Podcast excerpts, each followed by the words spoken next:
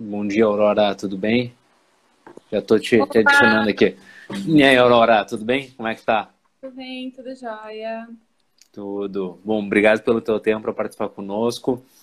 Bom dia, Rafael, que está entrando aqui, participante, aqui acompanhando. Bem-vindo a mais uma live do Alumni, aqui onde a gente tenta compartilhar conhecimento com toda a nossa base, com toda a nossa comunidade e com a população em geral que está acompanhando, né? com todo mundo que segue. Sim.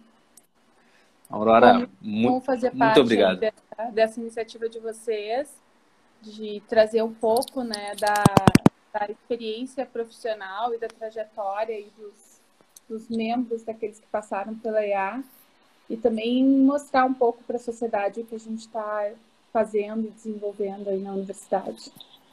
Ah, perfeito, muito bem. Ah, tu acompanha desde o início né, a, nossa, a nossa iniciativa eu tive a honra de participar de algumas uh, das, das, suas cadeiras de empreendedorismo na banca, ali, a avaliação final dos, dos projetos. Acho que tu sempre trouxe muito isso na tua carreira como professora, essa interação, né? Sociedade, sala de aula, né? É, sem dúvida, sim, porque por ter sempre trabalhado com o tema inovação, né? Eu comecei a, a me envolver com a, a temática de inovação no final da graduação, lá em 2003. 2002, 2003. E não tem como a gente pensar em inovação sem pensar em interação com o mercado, né? sem pensar em interação com a sociedade, porque só a inovação é aquilo que gera valor para alguém, né? Alguém precisa perceber o benefício daquilo. Então, eu sempre Sim. tive uma preocupação muito grande nas, nas disciplinas que eu ministro, em convidar pessoas do mercado para interagir com os alunos de alguma forma, e trabalhar com cases reais, né? Uh, porque eu acho que é isso que realmente vai formar um administrador mais preparado para o mercado de trabalho. Vivenciar é, os desafios que a gente vivencia na carreira, né? Claro. E aí, até aproveitando, falou, tu te formou ali em 2002, 2003. Tu sempre quis ir para essa área de inovação, empreendedorismo. Como é que se deu essa tua escolha profissional e como é que tu, o que que tu fez após a graduação ali? É, na graduação eu foi quando eu me apaixonei pela questão da, da academia, né? Pela, pela, eu sempre gostei de ensinar. Então, no segundo grau eu era professora particular de matemática, física, química. E quando eu fiz administração, eu decidi vivenciar um pouco de tudo, né? Então, eu, eu trabalhei como estagiária do setor público, eu fui bolsista de iniciação científica, eu ajudei em alguns projetos da, da PS, uh, então eu tive bastante, eu trabalhei no CEPA como pesquisadora, eu tentei aproveitar ao máximo tudo que trazia de, de possibilidades e oportunidades. E uma das coisas que eu fiz já no, na metade pro final foi estagiar na Telefônica, que agora virou Vivo, tá. né? E lá eu estagiava no desenvolvimento de novos uh, produtos e serviços, mais focados para a área de web. Eu fiquei Entendi. dois anos e eu peguei todo o processo de fusão, né, da, de, de fusão de joint venture, na verdade, uh, da Portugal Telecom com a Telefônica, acompanhei todo esse, esse processo. A área que eu atuava, ela foi extinta no Rio Grande do Sul. E foi quando eu voltei, então, estava muito decidida já a fazer mestrado, eu voltei a atuar e fui ser bolsista da professora de fracasso uh, no Unitec. E aí eu comecei, então, mais efetivamente, na verdade, se eu fosse recapitular o meu envolvimento com empreendedorismo, inovação, mas principalmente com inovação, eu diria até que começa com esse meu, com essa minha experiência profissional de dois anos na Telefônica, porque a gente trabalhava muito com toda essa temática de desenvolver novos produtos, eu fazia todo o acompanhamento da loja virtual na época, envolvi, me envolvi em vários projetos bacanas, assim. E, e depois, né, eu segui atuando no Unitec, depois eu fui para outros projetos na área de parque tecnológico, fiz mestrado e aí por aí vai, né? Então, acho ah, que foi mais importante essa transição uh, da iniciativa privada, já trabalhando com inovação e trabalhar a inovação também com a pesquisa. Entendi. Tu falou a professora Edia, uma professora que até nas lives eu, pelo menos, uh, enfatizei pouco a importância dela para a história DA, né? Ela é uma desbravadora, uh, se não me engano, ela tem uma pós-graduação em Harvard, numa época que pouca gente ia para fora, ela foi para fora e muito da base de inovação e empreendedorismo que a ensina hoje tem a mão dela, né? Tem a pegada dela na construção da base disso, né? Sim, não, sem dúvida. Na verdade, ela foi a responsável pela criação uh, de uma área de, de empreendedorismo, né? Na época a gente chamava de gestão da tecnologia e da produção. O meu doutorado ainda tem essa ênfase, né? E ela começou a realmente é, trazer o tema da inovação, da gestão da tecnologia uh, como uma, uma temática estratégica principalmente na, em um primeiro momento para pós-graduação, né, para o PGA, como uma área uh, de estudos de mestrado, depois doutorado, mas ela também teve um papel fundamental na criação de uma disciplina de empreendedorismo. Então, nessa época, isso foi 2002, 2003, eu ainda estava com ela como bolsista e acompanhei de perto assim toda essa essa batalha institucional, né, que que às vezes acontece. O não é fácil, né? O empreendedorismo naquela época ainda tinha uma conotação, uh, uma, uma, conotação, enfim, que, que as pessoas não, não tinham tanta, tanta aceitação dentro da universidade pública. E ela realmente propôs, ela já estava, ela já podia se aposentar e ela abraçou duas disciplinas, uma de manhã e uma de noite, com essa temática e, e foi bem bacana, assim. Eu tive a oportunidade de trabalhar tanto como estagiária dela e depois também como professora dessa disciplina. Acho que é por isso que eu tenho um carinho especial pela disciplina de empreendedorismo e inovação, porque eu tive lá desde o início, desde a concepção com ela em 2002. Ah, legal, eu não sabia disso. É Uma coisa que a gente tem falado bastante também é a questão de internacionalização e as diferenças de culturas, que até agora com com os caminhos de comunicação, acho que é algo que o Covid nos trouxe, né? Uh, tu está aqui em Porto Alegre, tu está à mesma distância que alguém dos Estados Unidos ou Europa de mim, que é uma ligação. A Sim. tua formação tem uma pegada internacional forte e na telefônica também uh, tu, tu viveu justamente esse choque de culturas, né? Uh, é, como que tu vê a internacionalização? Como foi importante na tua carreira isso? Sim, na, na telefônica eu acho que eu vivi um pouco dessa, dessa do desafio cultural, né? Por mais que quem já rodou por esses dois países, Portugal, Espanha, eles parecem tão próximos, mas ao mesmo tempo eles são muito distantes. Eu sempre digo que eu me sinto muito mais em casa na Espanha do que em Portugal, apesar do idioma ser o mesmo em Portugal eu me sinto muito mais acolhida, mais latina em, na Espanha, né? E então teve todo uma, uma, um desafio dessa integração da cultura no nível organizacional, né? De dois países que eram ibero-americanos, mas que tinham formas de gerir muito diferentes, né? Um com uma visão muito mais centralizada, telefônica mais uh, descentralizada, um pouco mais formal, o outro mais, né, uma buena onda, um estilo mais uh, hispânico mesmo. Então, uh, foi um choque que eu vivi.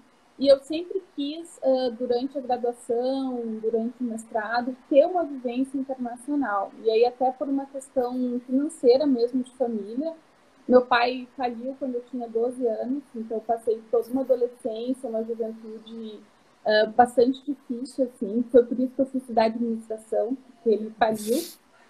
E, e no doutorado eu tive essa oportunidade, né, de poder fazer, viver um ano fora, fazer uma pesquisa fora e conviver. Foi para qual país? Fui para a França, porque eu, na minha tese eu estudei a internacionalização do setor vinícola. E tá. aí comparei uh, Brasil e, e, França, estratégias, e fui para a região da Provence, que é no sul da França, em Marseille, Sim. que é uma região muito legal também. Então, uh, comecei a levar isso, a importância do, dos alunos viverem uh, essa experiência internacional de diferentes formas, como tu falaste, né? Assim, como a experiência uh, internacional e a experiência do outro enriquece o meu próprio trabalho. Então, hoje eu Perfeito. penso internacionalização de diferentes formas na universidade. Eu trabalho muito para ter convênios internacionais para os alunos. Então, sempre que eu faço um convênio de pesquisa, eu tento incluir mobilidade para graduação, né, nas, nas, diferentes universidades que eu, que eu interajo. Além disso, tem todos os projetos de pesquisa, né, que eu sempre trabalho. Uh, hoje, todos os projetos de pesquisa que eu tenho em andamento, eles têm parceiros internacionais. E é uma forma dos, dos, alunos também enriquecerem. Então, às vezes é muito legal. A gente tem uh, seminários em inglês, em espanhol. Né? Esses dias a gente fez um seminário que o professor era francês, falava português com sotaque e tinha os slides em francês. Então, essa, se expor a essas diferentes perspectivas, a essas diferentes trajetórias, a diferentes culturas, eu acho que é fundamental tanto para o pesquisador quanto para o administrador. Né? O administrador tem que ter essa, essa, esse olhar, não mais só Rio Grande do Sul, Porto Alegre, Brasil, mas estar preparado para realmente fazer essas interações globais, né? não só, não só locais. Perfeito, perfeito. Tu falando assim de ambientes de inovação e ecossistema, até antes de entrar nas tuas pesquisas, teve um papel muito grande no ecossistema de inovação de Porto Alegre, né? Toda a discussão do Pacto Alegre, do Inova Poa. Tu quer contar um pouquinho dessa história para quem está tá nos acompanhando? Então, é, foi, foi muito legal participar dessa experiência. Eu ainda tenho assim uma, uma atuação na Aliança para Inovação, né? Eu sou coordenadora pela URGS do MBA pra, de Ecossistemas de Inovação. Ontem até eu dei aula nele. É, e tudo começa com a decisão das três universidades em uh, realmente se articularem para apoiar no desenvolvimento uh, da inovação em Porto Alegre. Né? O principal ponto que as universidades percebiam é que elas formavam muitos talentos e que muita gente terminava a formação, terminava a graduação ou mestrado, doutorado, ia ou para São Paulo, né, ou para o Rio, ou saía do país. Então, assim, essa evasão de talentos também era uma coisa que incomodava os reitores, né? E outra coisa era ver, assim, a gente tem um, um dos pontos fortes da nossa, da nossa cidade e do nosso estado é a formação de, de conhecimento mesmo, né? A gente tem grupos Perfeito. de pesquisa muito bons, com trabalhos internacionais, mundiais, mas isso nem sempre chega para a sociedade como as universidades realmente se preocupam com a inovação. Então, a gente montou essa aliança, né, a URGS, PUC e Unicinos, e desde então a gente veio trabalhando em diferentes eixos. É, pesquisa, uh, ensino com MBA específico, uh, parques tecnológicos e a parte do Pacto Alegre. Então, uh, a gente montou um grupo técnico uh, de várias instituições, principalmente das três universidades, mais a Prefeitura de Porto Alegre. E ao longo de um ano inteiro, a gente se reunia toda terça-feira, às oito e meia da manhã. Então, para quem me conhece, já foi meu aluno matutino, sabe como é difícil. Ficava lá todo dia, toda, toda semana, às oito e meia da manhã, e a gente com um balde de café. Com um balde de café, né? A instituição tinha que oferecer café. A gente fazia um rodízio também entre as instituições. Às vezes era na URGS, na, na PUC, na Unicinos, na prefeitura. E a gente foi desenvolvendo uma metodologia para mapear o ecossistema de inovação de Porto Alegre. Então, algo que é diferente do que a literatura estava prevendo, mas pensando no engajamento né, da sociedade, de tentar não só pegar os números, mas também pegar a percepção das pessoas em relação à cidade. Então, a gente desenvolveu toda uma metodologia eh, baseada em design thinking, é, pensando nesse, nesse mapeamento, e ao final veio um diagnóstico uh, do ecossistema de inovação de Porto Alegre com desafios uh, que nós uh, pretendemos que aí a, o Pacto Alegre incorporou, a gente teve toda a, a, montagem de uma, de uma mesa de instituições e, e que a, a gente deu, então, andamento via Pacto, o Pacto Alegre. Então, essa experiência foi muito enriquecedora por N motivos, né? E eu acho que foi o, o que foi mais bacana foi poder realmente juntar assim toda a importância da atuação social da universidade no, no mundo da inovação, né? E ao mesmo tempo o lado pesquisador, mostrar que bom as, as pesquisas que a gente desenvolve, esse olhar uh, pesquisador de rigor, ele, ele tem também uma importância grande uh, no mundo no mundo real, né? Como as pessoas acham que a gente vive numa bolha e, e casar esses dois mundos e gerar um documento físico com resultados foi muito legal. Ah, perfeito. Acho que isso é, é, é fundamental e eu, em particular, sou um grande defensor das universidades se unirem. Eu sempre comento que o Vale do Silício não é Vale Stanford, né? Então, é, é, a, é, a, diversidade de entes envolvidos, de partes envolvidas, academia, sociedade, é, entes públicos atuando em conjunto para ter um ecossistema de inovação adequado. Então, acho que é, é fundamental isso. É, a e quando a gente de um ecossistema, desculpa, Pedro, só para fechar, assim, Não. tu falou uma palavra muito importante, pluralidade, né? Sim a gente avalia a, um ecossistema pela diversidade, né? Então, quanto Perfeito. mais diverso esse ecossistema, é, mais rico ele é. Então, isso que a gente tem no, na biologia, a gente pode perfeitamente trazer para o mundo dos negócios e da inovação, que é daí, né? Quanto mais diversidade a gente tiver de organizações é, no ecossistema, mais rico ele vai ser, né? E mesmo com culturas muito diferentes, é bacana a gente poder conseguir fazer conversar essas diferentes culturas e chegar na inovação.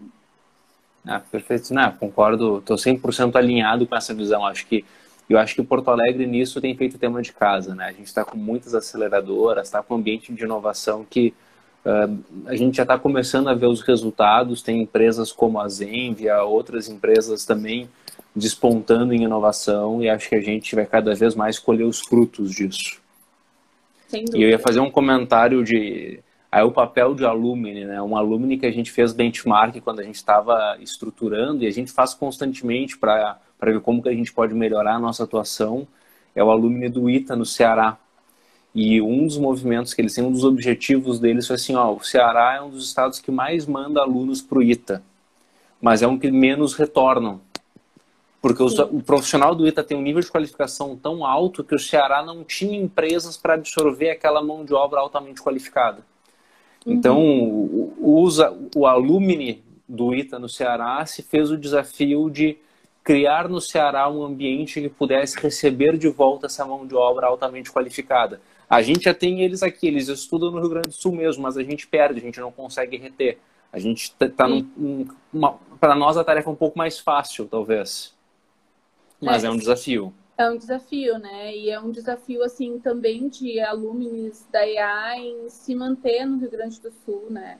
A gente tem casos, a Zenvia é de um, um ex-mestrando, um, um, dos fundadores, né, o, o Cássio, fez mestrado na, no PPGA, né, porque eu fazia mestrado.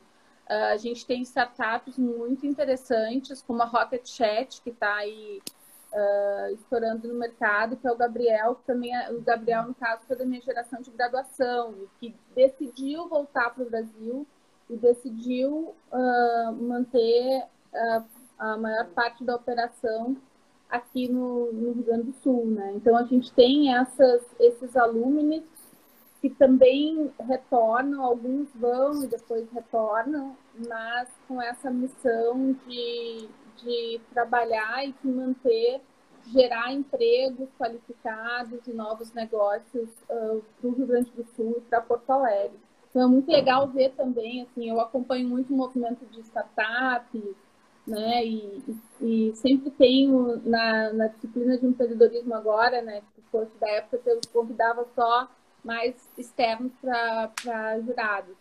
Uh, atualmente eu sempre começo a primeira, a primeira aula, né, o primeiro dia é com um convidado, alguém que iniciou uma, uma startup, e eu sempre priorizo é, egressos da EA, Então, é, ex-alunos da, da graduação, do mestrado, do doutorado, que atualmente estão empreendendo e é muito legal, assim, também mostrar que a gente tem, eh, como a gente forma a gente capaz, né? Como a gente tem aí muito. colegas, eu sou alumni em todos os níveis, né? Sim.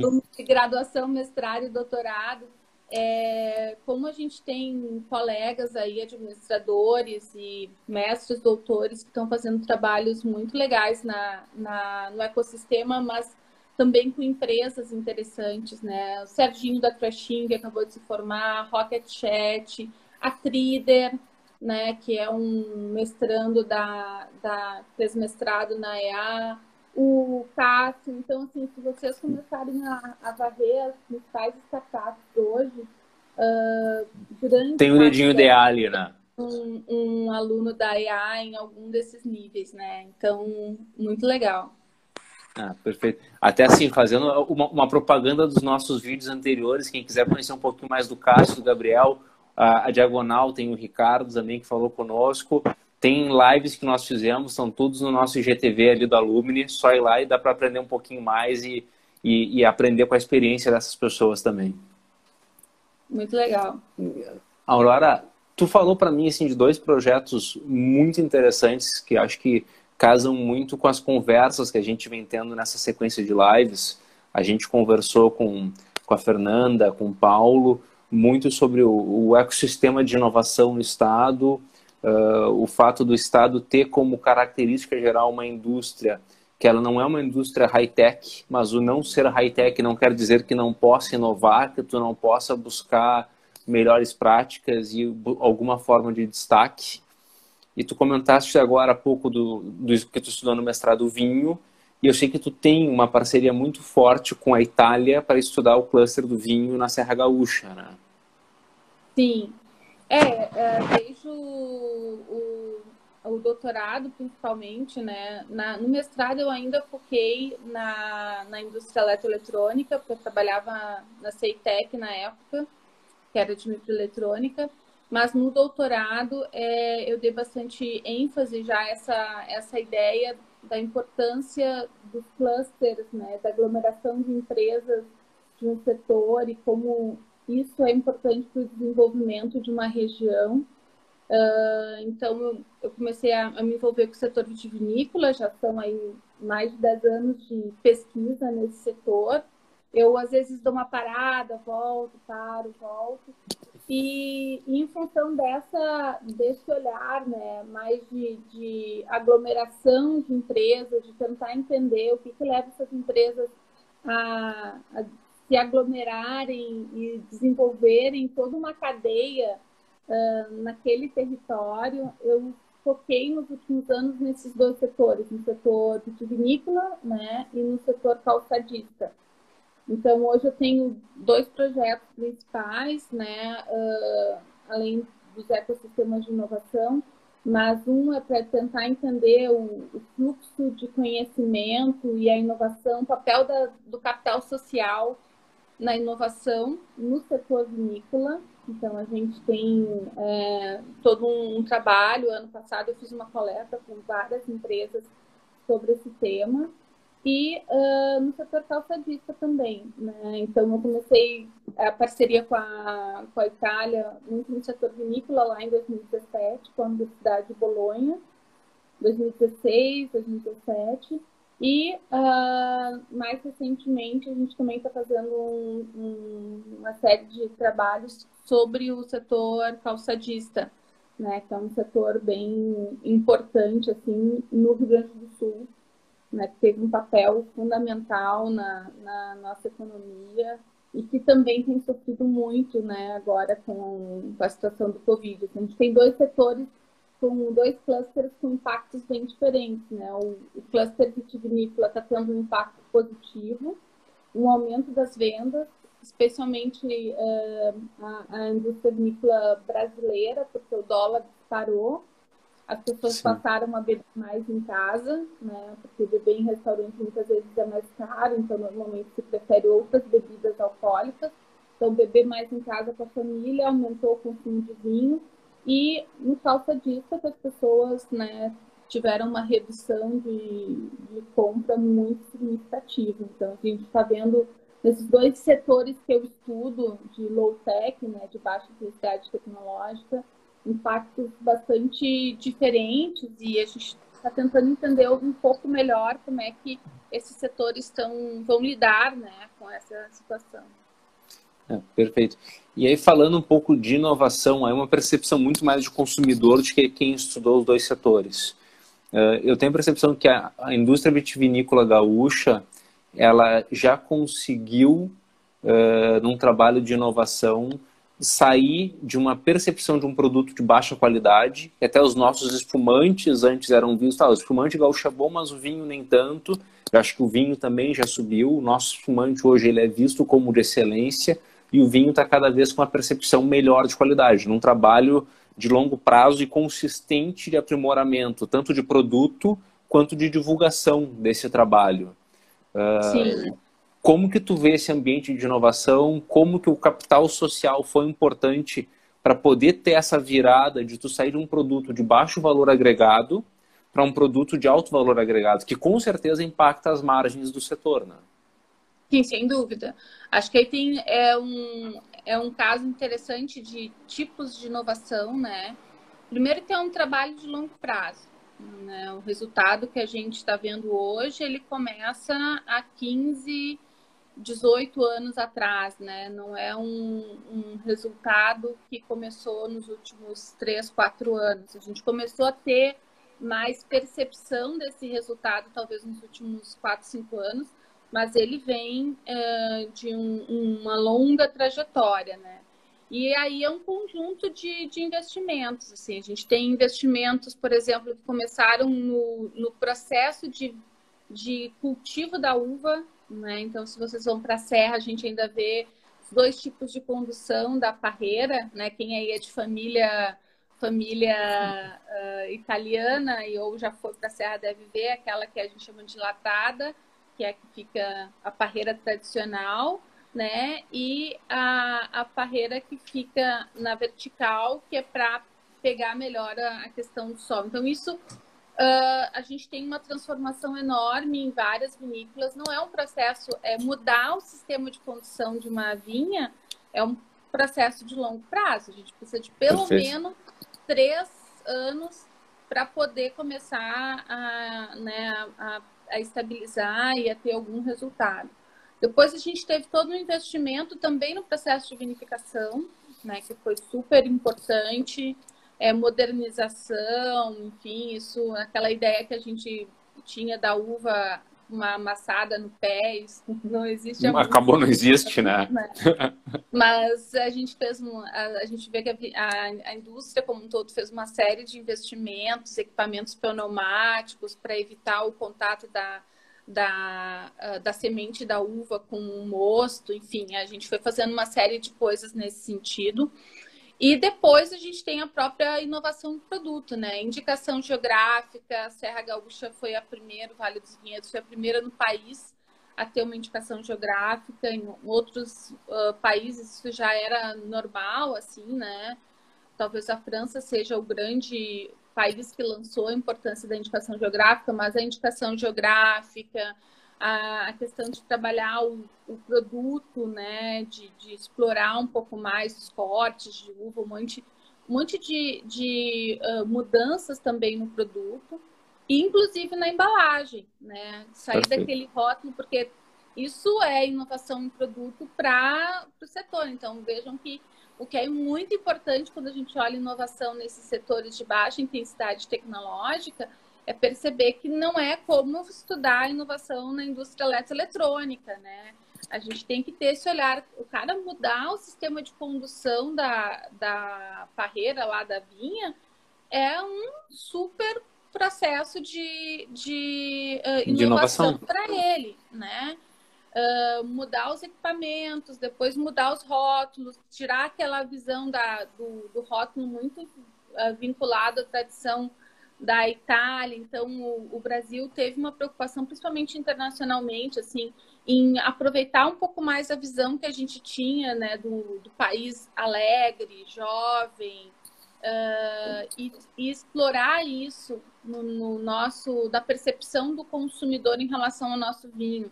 Né? A gente tinha muito aquela ideia do que, que o vinho era coisa do nono, que tomava o vinho Sim. de garrafão, né, todo dia um pouquinho, para uma visão de que não, que vinho é uma bebida para jovens, que a gente tem várias possibilidades de consumir vinho, que não é espumante, não é só para o final do ano. Então, foi toda uma construção e inovações que passam desde o rótulo até a, forma de comunicação para o mercado, que foram bem importantes para essa guinada aí que tu estás comentando. É, perfeito. E eu acho que isso reflete muito agora no Covid, nas lives que a gente fez, se falou muito em resiliência. E ontem, quando a gente estava falando, tu comentou que a indústria vitivinícola gaúcha ela é uma indústria resiliente, que ela já passou por várias crises e que ela está aí. E, e, talvez eu poderia dizer assim, pegando do Taleb, né, ele chama de antifrágil aquela estrutura que ela sai de uma crise mais forte do que ela entrou. Se ela é resiliente, ela se mantém. É antifrágil, ela sai mais forte. Eu uhum. acho que a nossa indústria, ela, tá, ela é antifrágil nesse sentido que tu vê que ela está cada vez mais forte, com mais presença, com nome melhor, com mais premiações. É, como que tu vê isso, assim, e, e de novo, a importância, talvez voltando para aquilo que a gente falou, ah, reter bons profissionais uma empresa com essas características de inovação, tu consegue ter bons profissionais de gestão com espaço para atuar nessas empresas, para atuar em internacionalização dessas empresas, para atuar em gestão de marca dessas empresas, gestão de produto. Sim, acho que uh, concordo plenamente né, com o antifrágil, acho que mais do que resiliente, a gente tem vários setores no Rio Grande do Sul que tem essa característica, né? O setor vinícola, ele tem N, N momentos, é, eventos críticos, que se fortaleceu. Né? Então, ah, no momento que a gente tem que chama de paradoxo francês, todo mundo para de consumir vinho branco, que era a grande vocação do Brasil nos anos 80, e passa a querer consumir uh, vinho tinto, né? ali no, no início dos anos 90 é, fez com que a gente tivesse uma maior diversidade. Depois, com o plano Collor, saem as multinacionais, porque aquelas, se a gente for olhar o ano de, de fundação da vinícola, da maioria das vinícolas da Serra, a fundação da vinícola mesmo, ela vai se dar no início dos anos 90. Miolo, Casa Valduga, eles até vinificavam, mas eles passam a vinificar realmente para o mercado que foi em função de uma crise. Na verdade, a grande crise é que as multinacionais saíram do mercado brasileiro e eles não tinham mais para quem vender as uvas, né? Tipo assim, ou O que, que eu faço? Exato. Tipo assim, fiquei com uma, um pepino na mão. Na verdade, um pepino não, fiquei com muitas uvas na mão. é, e aí eu tive que usar, eles tiveram que começar a vinificar, porque senão eles iam perder toda a produção uh, daquela safra e não iam saber o que fazer, enfim. Então, é muito isso, assim, foi um, um fato uh, negativo que gerou uma crise, mas que ao mesmo tempo tornou essa indústria mais uh, competitiva. No calçado, a mesma coisa, a gente tem a, a entrada da China, que foi um problema não só para o Brasil, né? Essa indústria calçadista é uma indústria muito nômade, ela é, fica atrás de países com oferta de menor custo de mão de obra. Então, como ela é uma, uma indústria intensiva em mão de obra, a gente observa esse movimento, né? E então, o que, que as empresas tiveram que fazer? Aquelas que não, não quebraram, elas tiveram que começar a investir mais em design, né? E aproveitaram toda a competência em produção, porque elas sabiam produzir muito bem recebendo os modelos prontos das multinacionais americanas e europeias e passaram também a ter que investir em design. Então, esse processo é, é um processo muito interessante, né, de ver como elas conseguiram tornar a crise um, elemento, um diferencial uh, no mercado posteriormente. Na indústria de calçado, eu tenho uma percepção aí, uh entrando talvez um pouco, um pouco diferente. Eu, eu enxergo que ela ainda está nesse ponto de diferenciação mais distante da, da de vinho. Não sei se tu concorda com isso. Acho que a gente tem empresas que elas atuam com processos bem industrializados, né, com sapatos mais de não sei se seria poliuretano, mas de plástico, de material de produção em larga escala. E a gente tem alguns grupos que se ficaram muito fortes, trabalhando com marcas de terceiros, empresas americanas, empresas europeias, que eles são basicamente mão de obra. E eu acho que aí tu tem sempre o risco de ser cancelado aquele contrato. Sim. E alguns, alguns poucos grupos que sim, estão começando a fazer um trabalho com produtos de ticket médio, 300, 400 reais aqui na região nossa do Vale Calçadista, da região do Vale dos Sinos ali, e começando a diferenciar, colocar design, mas a gente ainda não conseguiu achar um espaço como a gente já achou no vinho, né? Eu acho que a gente demorou para começar a investir em P&D no calçado, demorou para começar a buscar, assim, uh, a gente tem uma mão de obra que ela é altamente qualificada e tem uma capacidade de fazer um produto com alto detalhe e acabamento. Só que se a uhum. gente fizer um produto de 100, 150 reais, uh, talvez tu não consiga te diferenciar da mão de obra chinesa, peruana, vietnamita, e aí tu perde, tu tem que ir para o ticket mais alto. Não, não sei se faz muito sentido o que eu estou falando ou não, né? É, a gente tem uma, uma expressão até na, na análise de, da indústria da inovação que são as, as, os países que se posicionam no meio do sanduíche né? Que ser o recheio do sanduíche é sempre o pior. Então a gente tem né, na base aquelas, aqueles países e aquelas indústrias que investem muito em low cost, né? E aí é muito difícil competir com os mercados asiáticos, hoje não só com a China, mas com Vietnã, Malásia, outros países. Depois a gente tem na, em cima, né, esses países que investem muito em, em diferenciação e vão ser reconhecidos por produtos de alta qualidade e, claro, né, impacta na percepção de valor, impacta no preço, né, um preço mais alto, um ticket médio mais alto, que é o caso da Itália.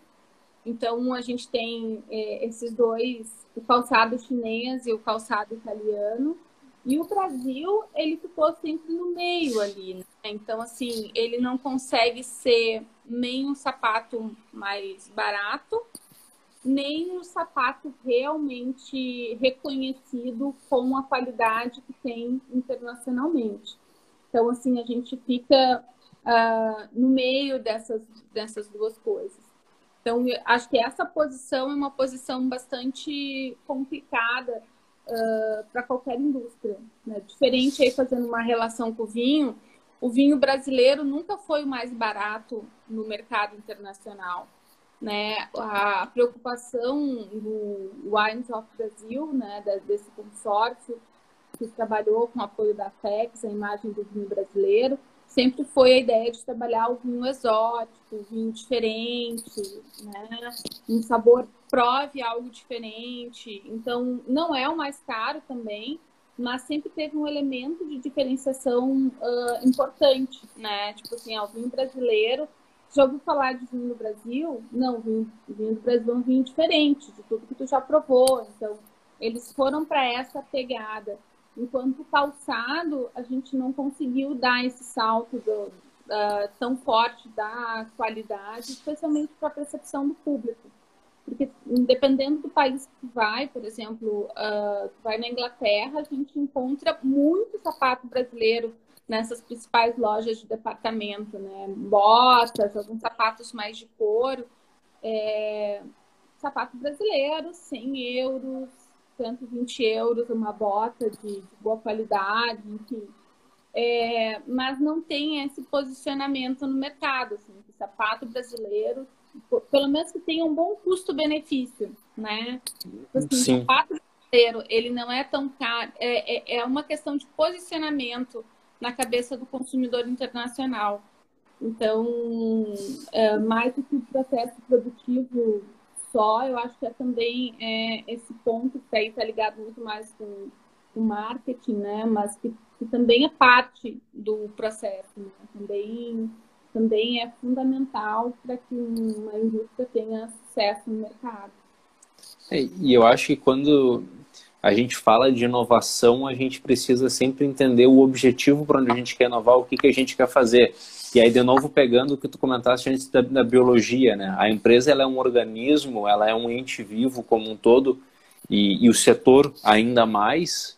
Então, um lado puxa o outro, né? Então, se tu coloca, começa a fazer um posicionamento de uma relação, por exemplo, custo-benefício, tu desenvolve a tua linha de produção e teus controles de qualidade para uma relação custo-benefício. Então, tu começa a ter as métricas e poder medir o teu processo de inovação e teu processo produtivo nessa direção. Sim, é, é, sem dúvida. Acho que aí vem uma outra parte importante, que é a falta de estratégia de inovação. Né? Tem, tem um dado que foi divulgado ontem, que 70% das empresas brasileiras pela, pela CNI, 70% das empresas brasileiras não têm uma estratégia de inovação. Se ela não tem uma estratégia de inovação, ela também não vai ter métricas de inovação, ela vai ter uh, objetivos né, uh, ligados diretamente à inovação.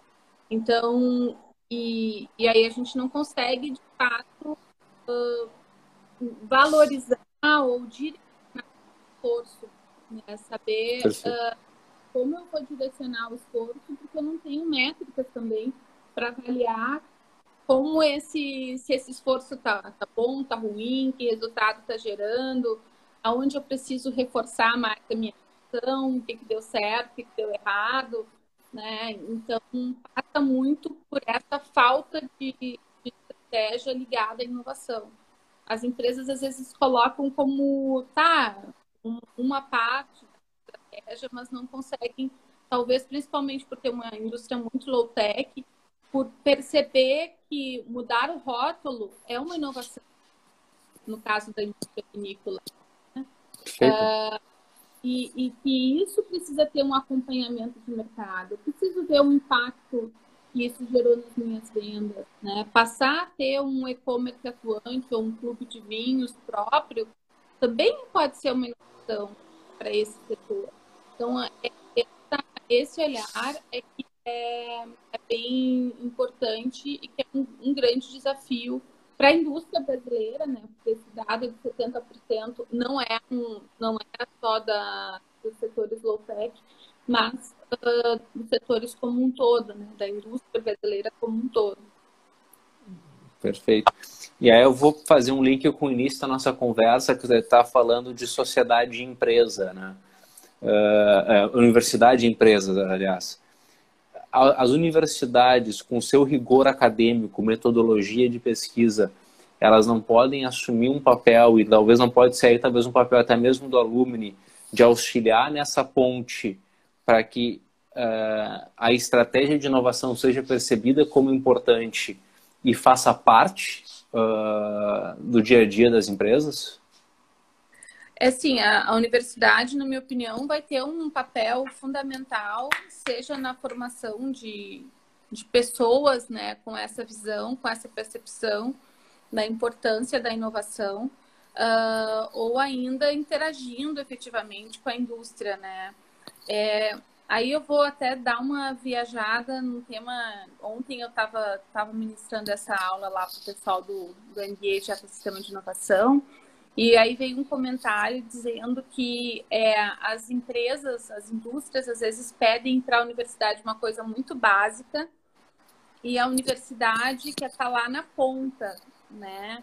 Então esse é um dos grandes problemas, assim, né? E, e é importante ter pesquisadores, professores, né, que, que percebam que eu preciso uh, entender realmente a necessidade do meu cliente por mais que eu siga pesquisando temas, uh, outros temas mais avançados, né? É mais ou menos Sim. como o que a empresa também precisa fazer, né? Ela vai ter lá a, a, organização ambidestra, né? Ela vai ter de um lado aquela área que vai estar tá tentando se antecipar nos desenvolvimentos do mercado, tentar vai para a feira ver o que está saindo de novo no setor, o que, que os concorrentes estão fazendo, vai tentar e ao mesmo tempo ela vai pensar na eficiência operacional, né? naquilo que ela pode mudar, das inovações, das melhorias incrementais que ela pode fazer. Então, entre esses dois mundos falta um pouco isso. A universidade ela precisa também ser ambidestra. Uh, aí eu faço a minha autocrítica, né, como representante da universidade.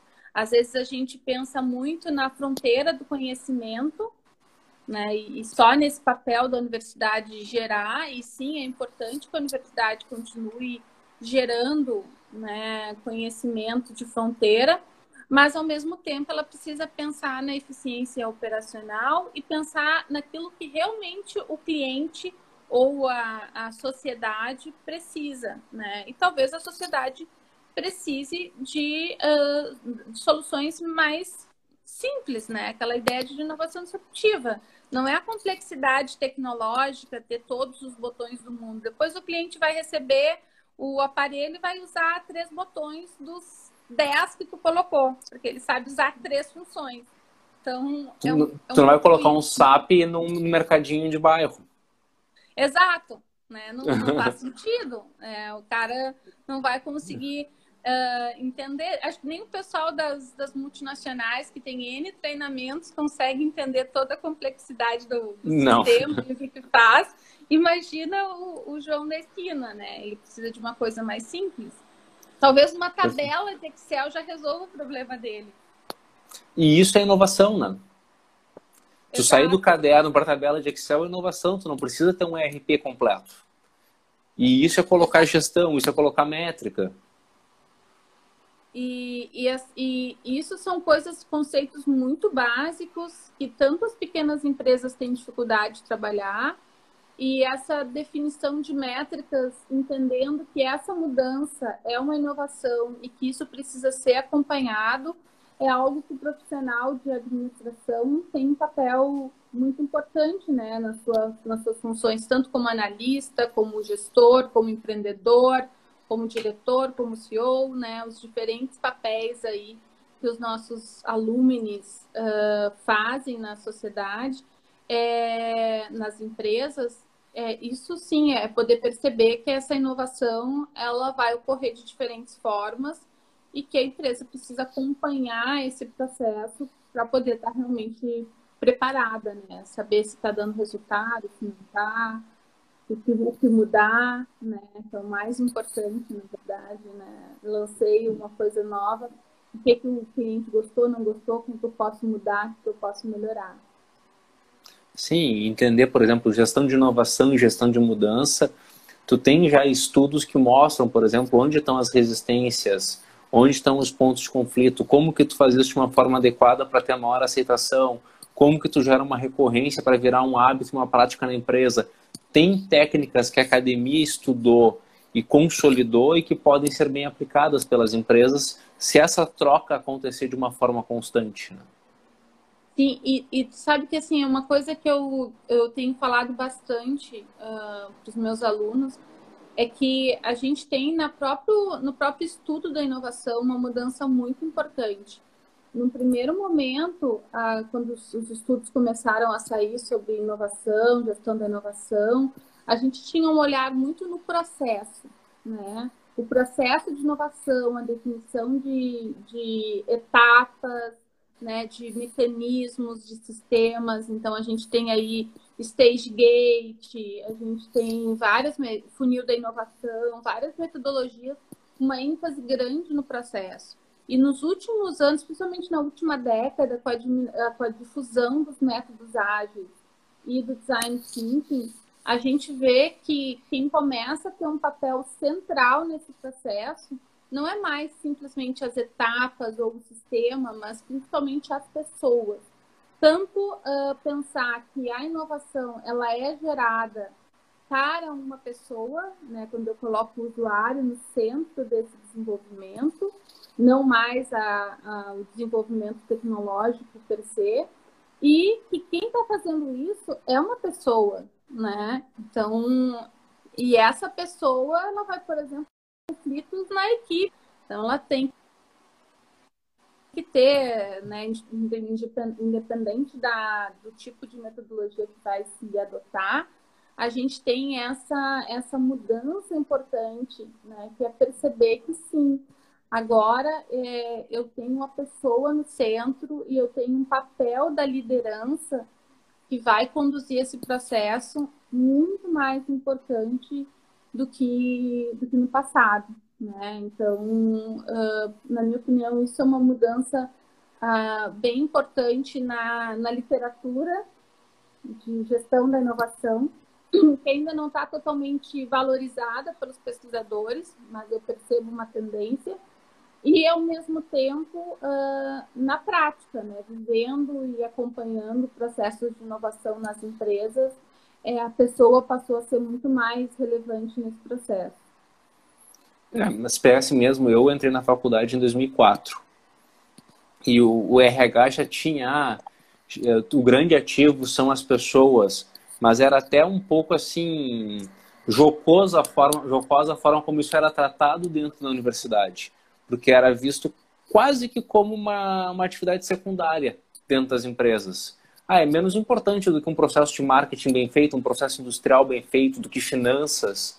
E, e agora, talvez com as ferramentas tão acessíveis, qualquer um consegue ter um app de gestão financeira no celular, muitas vezes gratuito, aí tu começa a entender assim, a ferramenta ela é importante sim, mas como tu opera, como tu utiliza, quem está por trás, a cultura, a soft skill por trás da, da empresa, é muito mais relevante, né? Sim, é, sem dúvida, acho que assim, no começo, quando eu também fiz graduação, eu fiz entre marketing e gestão de pessoas, né? Na minha época era RH, Jesus, recursos humanos. É, e, e, de fato, assim, o profissional de RH era sempre aquele assim mais, né, que, que subjetivo e, tinha esse olhar assim, quase que eu não ia usar esse termo, mas quase que preconceituoso uh, da parte das outras áreas, né? Era muito mais cool uh, tá na ênfase de marketing ou de finanças. E com o passar do, do tempo, assim, a, a tecnologia virou uma commodity também, né? Muito falado, certo ter um fluxo de caixa, uh, ter um demonstrativo de resultado do exercício, nessas né? essas coisas que antes pareciam ser o território de quem era especialista em finanças, hoje está acessível. Graças a Deus está acessível, né, para muita Sim. gente. Então aí é, se abriu espaço para que realmente as pessoas que interagem com essa tecnologia, o cliente, enfim, ganhassem um espaço maior. Mas é que também acho que a área de, por exemplo, a área de gestão de pessoas, que tinha um pouco desse preconceito, hoje todo mundo tem que entender um pouco de, de gestão de pessoas. Né? Acho que uma Sim. coisa que a gente também Talvez a tua geração seja uma ruptura importante nesse sentido, uh, daquele profissional mais especialista para aquele profissional que, de certa forma, consegue pegar um pouco de tudo, mais generalista. Né? A gente veio de uma geração ali até o, o a, a, década passada, né? Uh, muito nesse olhar, o cara é um profissional de finanças concordo que ele precisa, né, ele é da área de finanças, ele tem que ter um conhecimento mais profundo nisso. Mas ele também precisa ter uma noção de mercado, ele também precisa ter uma noção de liderança, né? Ele também precisa uh, entender uh, da operação como um todo. Então, tem, tem nos cobrado, uh, agora falando como administradora, que também sou, né? o mercado tem nos cobrado muito mais essas essas skills, né, essas soft skills, eu tenho que tentar falar saber falar em público, eu tenho que expressar as minhas ideias, eu tenho que saber, saber vender, mesmo uh, sendo um profissional de finanças, né? Então não é só porque o cara é de marketing que ele tem que ser o cara que fala. Não, então é, isso é uma, uma mudança bem importante e que vai e que não, não só vai, mas já está impactando né, os, os administradores que estão entrando no mercado. É, concordo, uh, gênero, número e grau, assim, eu sempre, na minha época, a gente tinha muita questão assim, a engenharia estava tomando a área financeira, a área de humanas, psicologia, estava tomando a área de RH, então, ah, onde é que está o administrador? O administrador está justamente na união de todas essas pontas. Tu vai ter até uma, um, um setor, talvez, que seja a tua área de conhecimento mais forte, finanças, marketing, logística, produção, mas é justamente o profissional que, tendo aquela base, consegue enxergar o resto e entender os impactos, né? Essa campanha de marketing, esse desenvolvimento de produto, o que, que isso impacta no retorno do projeto? Qual que vai ser o impacto disso na produção, gestão de estoque, o olhar o todo, né? Sim. É a forma como o líder do projeto está conduzindo, está gerando impacto. Então, isso é também gestão de pessoas, o que talvez o engenheiro não vai ter. Né? Então, e essa é orientação mais para eficiência operacional que a psicóloga não vai ter. Então, é, e são profissionais é, que vão ter qualidades que nós não temos como administradores, e aí ah. entra um time de novo diverso. Aí é a diversidade que a gente falou no início, né? Sim, de cada, cada um, um se somando. Da sua forma. Não, perfeito. Aurora, acho que a gente está chegando no, no fim da conversa. Foi muito bom essa conversa contigo de inovação, falar dos setores do Estado. Não sei se tu quer deixar aqui algum recado final para quem está acompanhando ou para quem vai ver depois, né? Que vai ficar gravado no IGTV do, do Alumni. Sim.